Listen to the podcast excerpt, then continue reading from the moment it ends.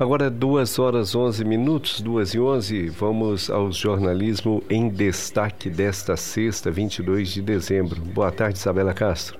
Boa tarde, Netinho. Ótima tarde também para os amigos ouvintes. Duas horas, onze minutinhos. Está começando a última edição do nosso Jornalismo em Destaque. A última, a última edição dessa semana, né, amigo ouvinte? Afinal, sexta-feira, 22 de dezembro. Bom, e o nosso Jornalismo em Destaque de hoje é especial. A gente está tendo uma entrevista, a, a gente vai ter uma entrevista ao vivo. Você pode acompanhar tanto aqui pelas ondas do seu rádio, da 92,7 e também por meio das nossas redes sociais, facebook.com/barra Rádio Emboabas e também, gente no nosso canal no YouTube, o Emboabas Oficial. A Polícia Militar Rodoviária de Minas Gerais lançou nessa sexta, dia 22, a Operação Fim de Ano 2023. Para sabermos tudo sobre o funcionamento dessa operação aqui nas rodovias que cortam a nossa região de São João del Rei, o nosso jornalismo em destaque conversa ao vivo via telefone com o segundo sargento Helder José da Silva, comandante do segundo pelotão rodoviário de São João del Rei. Sargento, o senhor me escuta? Ótima tarde. Bom, sargento, como a Polícia Militar Rodoviária aqui da nossa região se preparou para essa operação especial de fim de ano que segue até o dia 1 de janeiro, efetivos, viaturas, conta pra gente. Ótima tarde, mais uma vez. É, boa tarde a todos, né? Nós nos preparamos aí para essa operação do final de ano com um reforço aí do, do nosso efetivo. E nós temos dois objetivos básicos aí para essa operação. O primeiro é garantir aí a segurança dos usuários da via, né, para que eles possam deslocar com tranquilidade durante o feriado. E o segundo objetivo nosso e o primordial é tentar fazer a redução aí do número de acidentes né, nas nossas rodovias que estão sob nossa responsabilidade. Duas horas e 16 minutinhos, acabou de virar, amigo ouvinte. A gente vai tentar falar com o Sargento Helder de uma segunda forma, mas vamos dar sequência aqui ao nosso jornalismo em destaque é, do, na, nas ondas da 92,7. Vamos falar aqui sobre se preparando já para o feriado, né? A gente tem aí é, segunda-feira, é, o feriado de Natal. Vamos conferir aqui na nossa cidade o que que abre e o que fecha para você já ficar muito bem informado. Nessa segunda, dia 25 de dezembro, é celebrado o Natal, considerada uma das datas mais importantes do ano. Afinal, celebra-se o nascimento de Jesus Cristo. O dia é voltado para a confraternização entre famílias e amigos e também para as orações. A Prefeitura Municipal de São João del Rei não funcionará neste feriado, tá, gente? Retornando atendimento no dia 26 de dezembro, ou seja, na próxima terça-feira. Já a UPA atende normalmente, por se tratar de serviço essencial de atendimento de urgência e emergência, assim como a Guarda Municipal. Com relação à coleta de lixo, neste dia 25 o serviço será realizado apenas no centro da cidade. No caso de serviços de emergência, como DAMAI, Secretaria de Obras, Defesa Civil, funcionarão em regime de plantão. Já a Câmara Municipal de São João del Rei está de recesso e os trabalhos na Casa Legislativa só retornam no dia 2 de janeiro de 2024. Com relação ao comércio, amigo ouvinte, as lojas são joanenses não vão funcionar no dia 25. O Hemominas da cidade também informou que não terá atendimento ao doador, retornando atendimento atendimento até o dia 26 de dezembro. De acordo com a Federação Brasileira dos Bancos, a FEBRABRAN, as agências não vão contar com atendimento presencial público, uma vez que não haverá expediente nas agências. A federação orienta que os clientes utilizem os caixas eletrônicos ou aplicativos para fazer os serviços de banco. Vamos dar sequência aqui ao nosso jornalismo destaque, conferindo algumas notícias bem importantes a respeito é, da nossa cidade, da nossa região. Gente, o comércio daqui de São João del Rei vai ter, vai manter, tá? O atendimento especial de funcionamento durante este final de semana para as vendas de Natal. A população da cidade, da região e os turistas que visitam o município terão um tempinho a mais para realizar as tradicionais compras natalinas, uma vez que neste, fim de, neste final de semana as lojas associadas ao Sindicato do Comércio de Bens e Serviços de São João del Rei, o Sindicomércio ainda estarão funcionando em horário especial. Segundo o calendário divulgado pelo sindicato no mês passado, neste sábado, dia 23, o comércio ficará aberto das 9 até as 21 horas. Já no domingo, dia 24, véspera de Natal, as lojas vão funcionar das 9 até as 15 horas. Já no dia 25, como eu disse, um pouquinho mais cedo, o comércio não estará aberto aqui na cidade. No período de 26 a 29 de dezembro, o horário volta comércio volta normal, tá? Entre 9 e 18 horas. E de acordo com o, Cinti, o Sindicomércio, no dia 30, o comércio são joanense funcionará das 9 até as 13 horas. Nos dias 31 de dezembro de 2023 e 1 de janeiro de 2024, as lojas da cidade estarão fechadas. No dia 2 de janeiro, o horário de funcionamento será do meio-dia até as 18 horas. 2 horas, 19 minutinhos, a gente agora vai retornar à conversa com o segundo sargento Helder José da Silva, falando sobre o lançamento por parte da Polícia Militar Rodoviária de Minas Gerais, que lançou hoje dia 22, a operação fim de ano de 2023. Sargento, ótima tarde, tudo bem? É, ótima tarde, boa tarde a todos aí, todos os ouvintes. Sargento, vamos começar de novo, até porque também, caso alguém tenha ligado o seu radinho neste momento, para não perder nenhuma informação muito importante a respeito dessa campanha lançada hoje, sexta, dia 22, pela Polícia Militar Rodoviária. Bom, Sargento, como a Polícia Militar Rodoviária aqui da nossa região se preparou para essa operação especial de fim de ano que segue até o dia 1 de janeiro? Efetivo, é, viaturas? É, essa operação ela ocorre todos os anos, né? Principalmente devido às datas comemorativas aí do Natal e principalmente do final de ano, né? Então ela inicia-se hoje na sexta-feira, com encerramento na segunda. E na semana que vem, no dia 29, nós reiniciamos a operação com encerramento à meia-noite do dia primeiro. É, durante esse período aí, nós fizemos um reforço do nosso efetivo, né? E vamos dispor aí viaturas nas principais rodovias aqui que estão sob nossa responsabilidade é, principalmente a BR 265 e a MGC 383, que dá acesso aí a, a BR 040, né, para as pessoas que vão e, e vêm de Belo Horizonte, que também tem um fluxo muito intenso de veículos. E nós temos, assim, dois objetivos principais durante essa operação. O primeiro objetivo é garantir aí a segurança, né, dos usuários da via, dos motoristas, para que eles possam fazer o deslocamento aí com segurança, né, e não sejam surpreendidos aí por cidadãos infratores. E o segundo objetivo, que eu entendo que é o principal, é tentar reduzir o número de acidentes aí, que a gente sabe que nos feriados, principalmente nos feriados prolongados, é, a gente tem um aumento do número de acidentes, principalmente os acidentes com vítima, né? Esses é que são aí o, o nosso foco principal em tentar fazer essa redução de acidentes nas nossas rodovias. Tá certo, sargento, muito obrigada. Bom, dando sequência aqui ao nosso jornalismo de destaque, 14 horas e 21 minutos. Desejo uma ótima tarde mais uma vez para o Marcelo Varenga e Alisson Reis. E quem continua a nossa entrevista é ele, Marcelo. Sim, boa tarde, Isabela, ao sargento Helder. Uma pergunta até em cima disso, né? O senhor fala o aumento de números de acidentes, logicamente porque o número, né? O fluxo de veículos é muito maior no, nos feriados. Eu farei parte desse fluxo amanhã cedo, vou viajar. Então, quais seriam os principais cuidados aí que o motorista que nos ouve deve ter ao pegar as rodovias aqui em nossa região, ou quaisquer que sejam, né, estaduais ou federais? Ô Marcelo, é, a gente sempre relembra os motoristas aí que programe né, a sua viagem de forma a fazer uma viagem tranquila. É, saia de casa um pouco mais cedo para não ter né, aquele, aquela correria, né, da, fazer ultrapassagens em locais proibidos, né, é, faça a revisão no veículo antes de viajar e principalmente respeitar as normas de trânsito, né? Que todo condutor aí que passou por um processo de, de, de para poder tirar a carteira de habilitação, ele conhece o básico ali das normas de trânsito. E a gente tem observado durante a maioria dos acidentes que a gente atende, principalmente na BR-265, que é uma rodovia de pista simples e que grande parte dela ela não tem acostamento e ela não tem também a terceira via, né, principalmente no, no trecho aqui que vai de São João del Rei até Lavras, é que a causa principal dos acidentes é o fator humano. Não é um, um, problema mecânico do veículo. É o fator humano. É o condutor que não respeita as normas de sinalização e que às vezes ele está um pouco afoito para chegar ao destino e realiza, por exemplo, ultrapassagem no local proibido.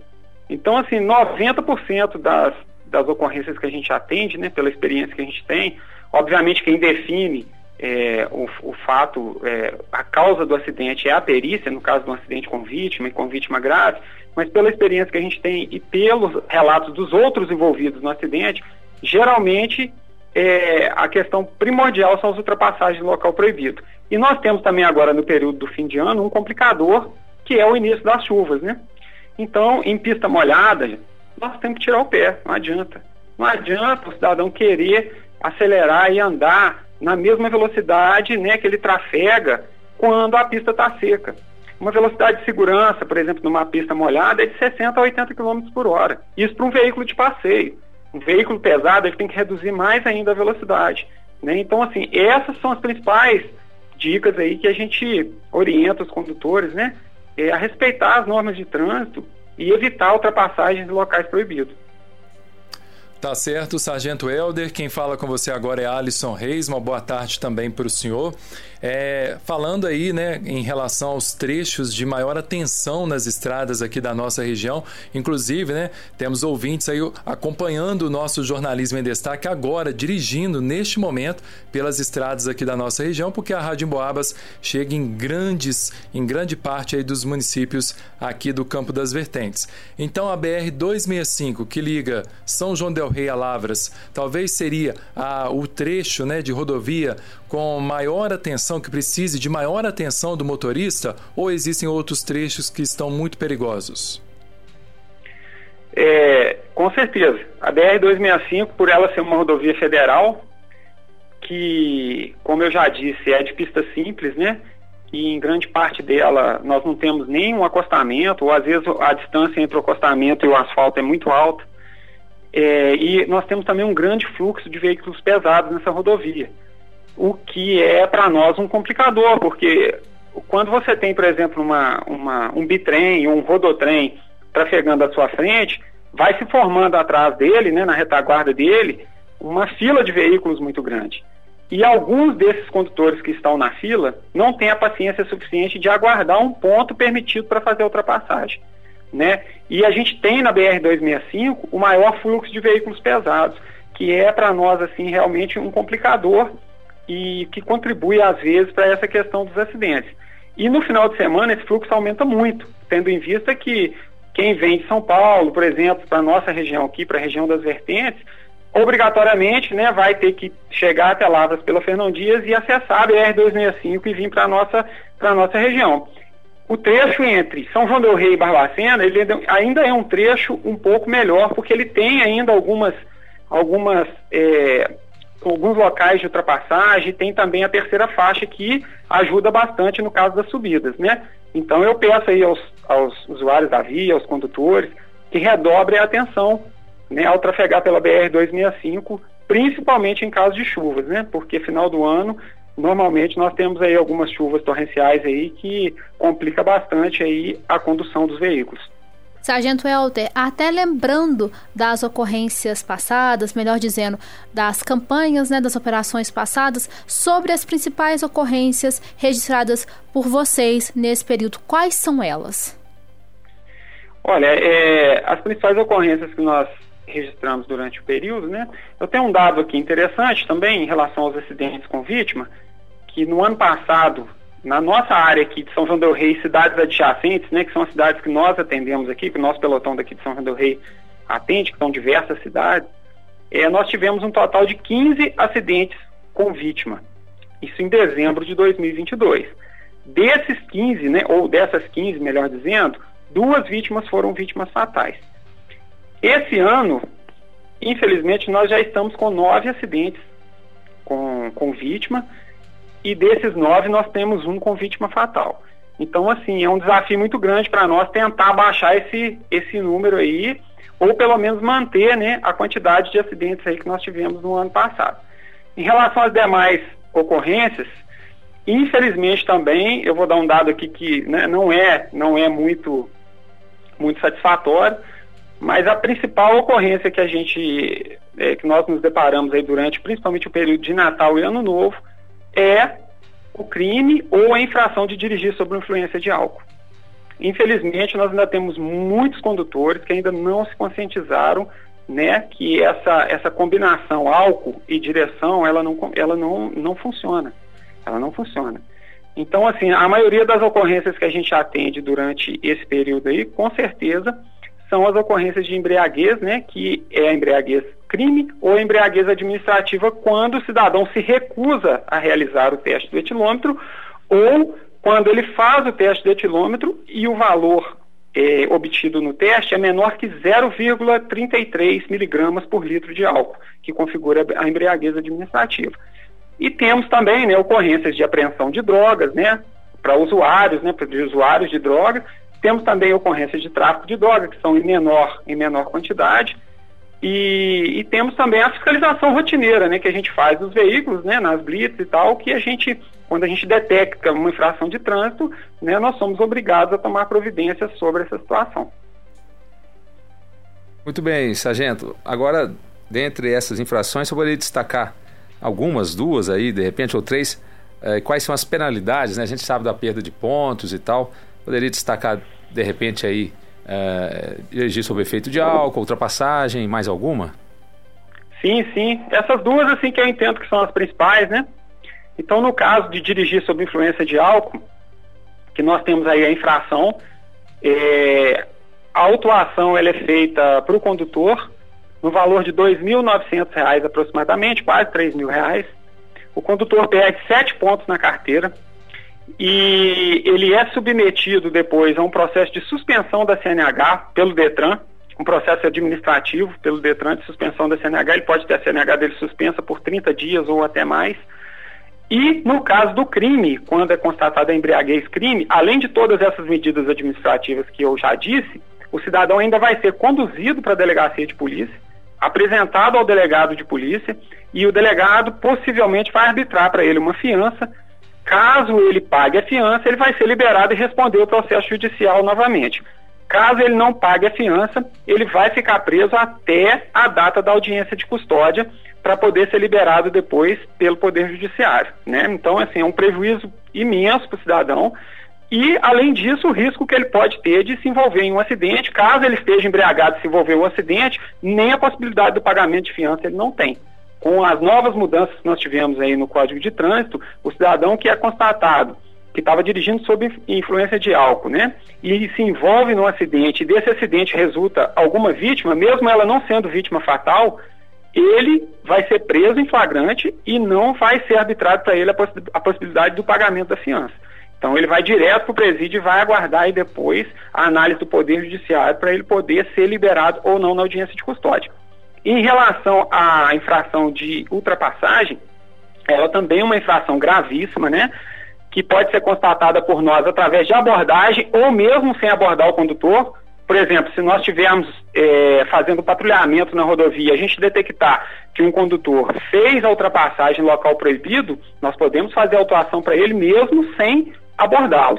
Então, assim, os condutores têm que tomar cuidado com isso. E quando nós abordamos o condutor, é feito para ele uma autuação também, no valor de em torno de quase R$ 1.500, R$ 1.490, e ele também perde sete pontos na CNH. Tá certo, Sargento Helder. Para você que ligou agora, estamos com o Jornalismo em Destaque ao vivo aqui nas ondas da 92,7, falando hoje com o Sargento Helder José da Silva, ele que é comandante do segundo pelotão rodoviário de São João del Rei, falando sobre o lançamento dessa operação especial de fim de ano de fiscalização das rodovias aqui na nossa região. O Sargento Helder, a gente sabe, tem conhecimento também da presença de vários radares aqui na nossa região. Houve a instalação de novos, novos radares, novos equipamentos medidores de velocidade aqui nessa região de abrangência de São João del Rei. O que, que o senhor tem a dizer sobre esses radares, por favor? Olha, em relação aos radares, nas rodovias federais, né, no caso da 265, nós temos até uma deficiência aí desses radares, já foi feito né, contato com o órgão responsável para que é, pudesse ser reinstalado. A gente tinha, por exemplo, na ponte do Rio das Mortes, né, naquela curva da ponte do Rio das Mortes, que é o quilômetro 267 aí, que todo mundo conhece, nós tínhamos ali dois radares, né?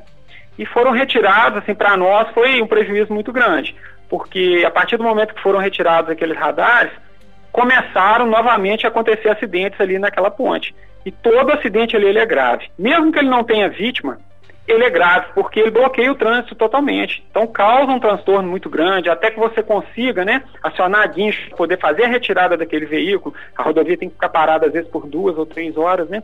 Então na 265 em si não teve instalação de nenhum outro radar. Só temos aqui aqueles do Rio Acima, né? E lá do Elvas, que é na nossa área aqui. Na BR-494, que dá acesso a Ritápolis, São Tiago, né, que também é de nossa responsabilidade, é uma rodovia federal também delegada para nós, nós tivemos a instalação de um radar que, por sinal, foi muito importante para nós, próximo ao viaduto, é, indo para Ritápolis, né, naquele, naquele local, naquelas curvas do viaduto. Ali era impressionante. Quando dava as primeiras chuvas, podia esperar que tinha acionamento, que ia acontecer acidente ali. A partir do momento que foi instalado o radar, eu vou falar com os senhores aí que zerou os acidentes ali naquela região.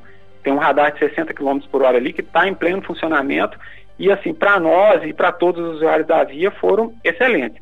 E nós temos também aqui na MGC 383, né, que vai dar acesso aí entre Rios, Lagoa Dourada e até a 040, é a instalação de diversos radares. Eu não vou saber te falar precisamente quantos aqui, mas são vários, né, deve ser cerca, até lá na, na 040, nós devemos ter em cerca de 8 a 9 radares, que todos estão também em pleno funcionamento. Aqui próximo a César de Pina, é, chegando em Entre Rios de Minas, então todos estão em pleno funcionamento. Sargento, e sobre blitz e aplicação do teste do bafômetro? Como é que vai funcionar ou tem funcionado essa prática pela Polícia Rodoviária? Sim, as nossas blitz elas são rotineiras, né? E no caso da, dos feriados prolongados, a gente intensifica as blitz. Né? Então, assim, é, a gente só não está fazendo blitz quando a gente está atendendo acidente ou então a gente já está com algum condutor é, sob a nossa custódia, preso, né, deslocando para a delegacia e lá na delegacia nós temos que aguardar o recebimento da ocorrência. É, fora desse período, nós estaremos é, na rodovia realizando as blitz. E vai ser realizado sim o teste do antilômetro, né? Não digo em todos os condutores, porque a gente faz uma avaliação do condutor no momento que a gente aborda, né? A gente conversa com o condutor e no, no, simples momento, de, no simples fato de conversar com o condutor ali, já dá para a gente perceber se o condutor está ou não sob influência de álcool. Pode ser, às vezes, o condutor às vezes tomou uma lata, duas latas de cerveja, ou tem aqueles casos que o condutor está visivelmente embriagado. Mas assim, nós vamos fazer o teste de etilômetro na maioria das nossas abordagens. E além disso também, vamos verificar os veículos, né? Vamos olhar as bagagens daqueles condutores que a gente suspeitar que pode estar trazendo algum, alguma, algum objeto ilícito ali no veículo, né? Para que a gente possa também estar combatendo aí as práticas delituosas, como o tráfico de drogas, o porte ilegal de armas de fogo, né? Que acontece também durante esses feriados prolongados. Então, as nossas blitz serão intensificadas. Inclusive, hoje nós já fizemos uma operação de mais quatro horas na parte da manhã. Agora à tarde também teremos uma outra operação e à noite também teremos uma terceira operação. Bom, sargento, o motorista se recuse a fazer. Bom, o senhor falou que faz uma avaliação, que dá para perceber se a pessoa apresenta alguma característica, né, de ter ingerido bebida alcoólica, mas e caso ele se recuse, como é que é o procedimento? O que, que pode é, ocasionar para esse motorista? Olha, o procedimento no caso da recusa, o simples fato do condutor recusar, ele fala assim, não, eu não vou soprar o teste de etilômetro. Ah, mas o senhor bebeu, utilizou? Não, eu não bebi, mas não vou soprar ele já vai ser enquadrado na infração de recusa, né? Como eu disse para vocês aí, é uma infração gravíssima. Ele vai ter que apresentar para nós um condutor habilitado para poder retirar o veículo dele do local, caso o veículo dele esteja licenciado, né? Que nós vamos verificar também a questão do licenciamento dos veículos. É importante ressaltar aí que todos os veículos já devem estar com o documento 2023, né? O exercício 2023 para poder ser considerado licenciado. Aquela tabela de, de, de, vencimento dos veículos aí, principalmente no estado de Minas, ela já foi totalmente esgotada. Então, todos os veículos deverão estar com o documento 2023, com licenciamento 2023. Os veículos dos demais estados, aí ele já segue uma legislação específica, que é a resolução 110 do CONTRAN. Mas a maioria deles também, exceto de, de finais 0, 9 e 8, já devem estar também com o licenciamento 2023. Então, caso esse condutor se recuse a fazer o teste do etilômetro e ele esteja numa situação tranquila, né, ele, ele esteja conversando normalmente, ele esteja simplesmente com um sintoma alcoólico, por exemplo, um hálito etílico, ele esteja, é, não, não, não esteja com a capacidade motora, psicomotora alterada, vai ser lavrado um auto-infração para esse condutor, Antigamente fazia-se o recolhimento da CNH, não faz mais, não é previsto mais recolhimento da CNH. Esse condutor vai ter que apresentar para nós, dentro de um prazo razoável, um condutor habilitado que não tenha ingerido bebida alcoólica e que obrigatoriamente será submetido ao teste do etilômetro para poder ter ali a retirada do seu veículo do local. E ele vai sofrer um processo administrativo do DETRAN que poderá ocorrer, ocasionar né, a suspensão da CNH. Agora, uma segunda hipótese em que esse condutor se recusa a fazer o teste do etilômetro, porém que nós ali da guarnição constatamos que ele está visu, vi, é, visualmente embriagado, é aquele condutor que está cambaleando, que está falando de forma desconexa, né, aquela, aquela fala enrolada, é, irônico, é, que exalando um, um odor muito forte de álcool etílico, aí não, a esse condutor vai ser dada voz de prisão por dirigir sob influência de, de álcool, né? então ele já vai ele já vai estar tá infringindo aí é, o Código de Trânsito e ele vai ser conduzido para a delegacia, apresentado ao delegado e nós lavramos um termo de constatação de embriaguez, né? Que a gente é, detalha todos os sintomas aí que esse condutor é, estava durante a abordagem no momento que ele estava conduzindo o veículo. Muito bem, obrigado, sargento. Vamos com mais uma. É importante também o um alerta com crianças, né? Viajar com crianças no veículo. Quais são as principais recomendações? A gente sabe da cadeirinha. Sim, sim, crianças, né? As crianças aí obrigatoriamente devem estar na cadeirinha.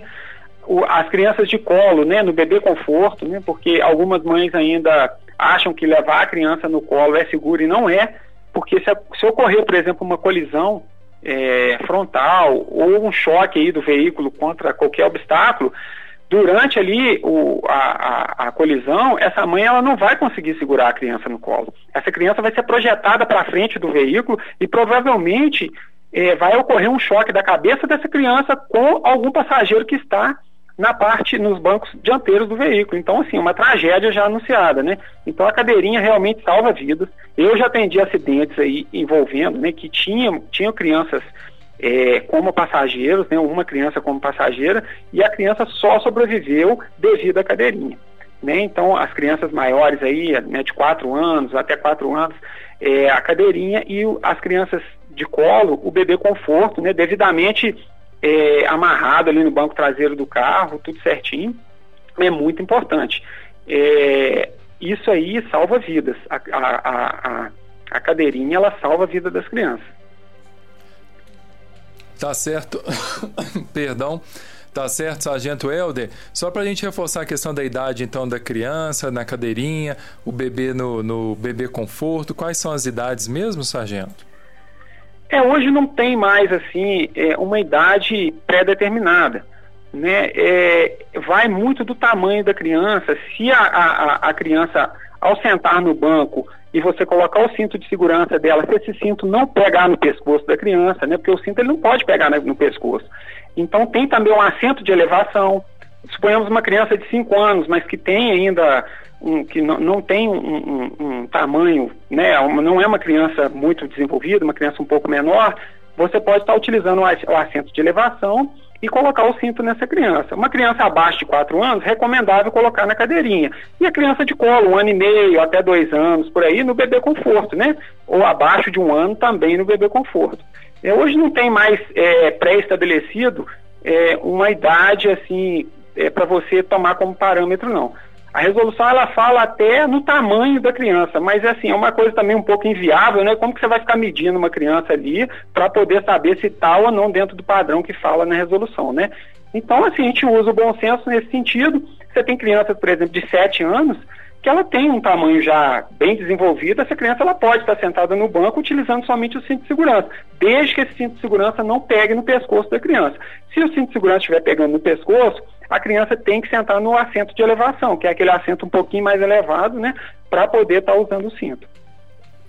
Tá certo, Sargento. Muitíssimo obrigada de antemão, já te agradecendo pela, por, pela disponibilidade em conversar com a gente aqui da 92,7. Agradecer pelas dicas bem valiosas, muito bem explicadas para os nossos amigos ouvintes. E aproveitando a oportunidade, quero pedir para o senhor, para o senhor ficar à vontade para deixar sua mensagem especial de Natal, de Ano Novo, ao grande público que nos ouve nesse momento através das ondas da Rádio Emboabas da 92,7 FM. Mais informação. Sim, só um lembrete também que eu acho importante, que agora, a partir do dia 28 de dezembro, é, está findando aí o prazo para aqueles condutores que possuem habilitação da categoria C, D ou E para poder fazer o exame toxicológico. Então, a partir do dia 28 de dezembro, eles terão 30 dias para poder fazer a renovação do exame toxicológico. Certo que a partir de 28 de janeiro de 2024, todos os condutores deverão estar com o exame toxicológico em dia, né? Porque vai ser alvo de fiscalização. Então, só lembrando o pessoal aí, porque está sendo veiculado que dia 28 agora de dezembro já é o prazo final.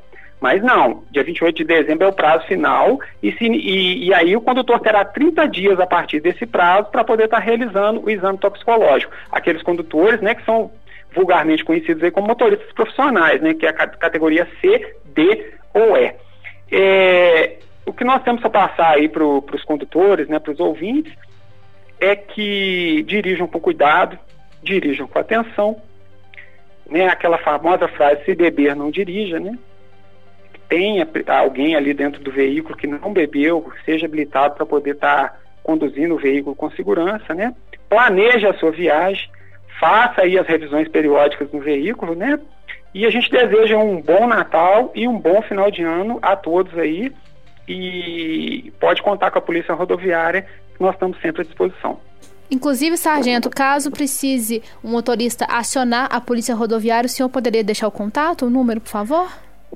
Então, o contato mais usual é, pode acionar o 190 mesmo, porque aí vai cair aqui no batalhão, né, no 38º Batalhão, e o Copom vai fazer contato com a gente através do rádio porque lá no nosso posto, no nosso posto policial, na barreira lá próximo ao aeroporto, nem sempre vai ter alguém lá para poder estar tá atendendo o telefone, né? Porque com essa questão do efetivo, então a gente não tem plantão lá 24 horas. Então, assim, não vai ter alguém lá para poder estar tá atendendo esse telefone, às vezes no período noturno. Então, os usuários podem ligar no 190, falar com o atendente do Copom, que o Copom repassa para nós aí a demanda, o acidente, o que foi, e a gente desloca no local.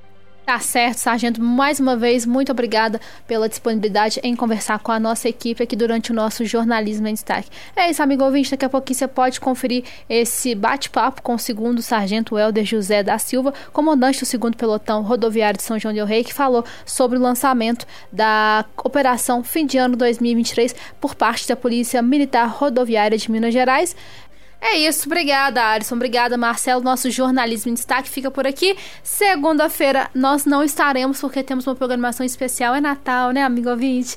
Então, já de antemão, a gente volta, né, daqui a pouquinho, às três e meia, para o nosso Enfoco. Mas de antemão, já quero desejar, em nome de toda a equipe aqui da Rádio Emboabas, um feliz Natal, que seja uma semana, é, que seja um dia, melhor dizendo, um final de semana, um dia muito especial para você. Daqui a pouquinho a gente volta a conversar, mas caso você desligue, não fique mais aqui com a gente, já fica fica o nosso abraço fraterno de Feliz Natal. Daqui a pouquinho a gente está de volta, Netinha, com você. Muito obrigada. Nossa sintonia tem mais informação. A qualquer hora, em qualquer lugar.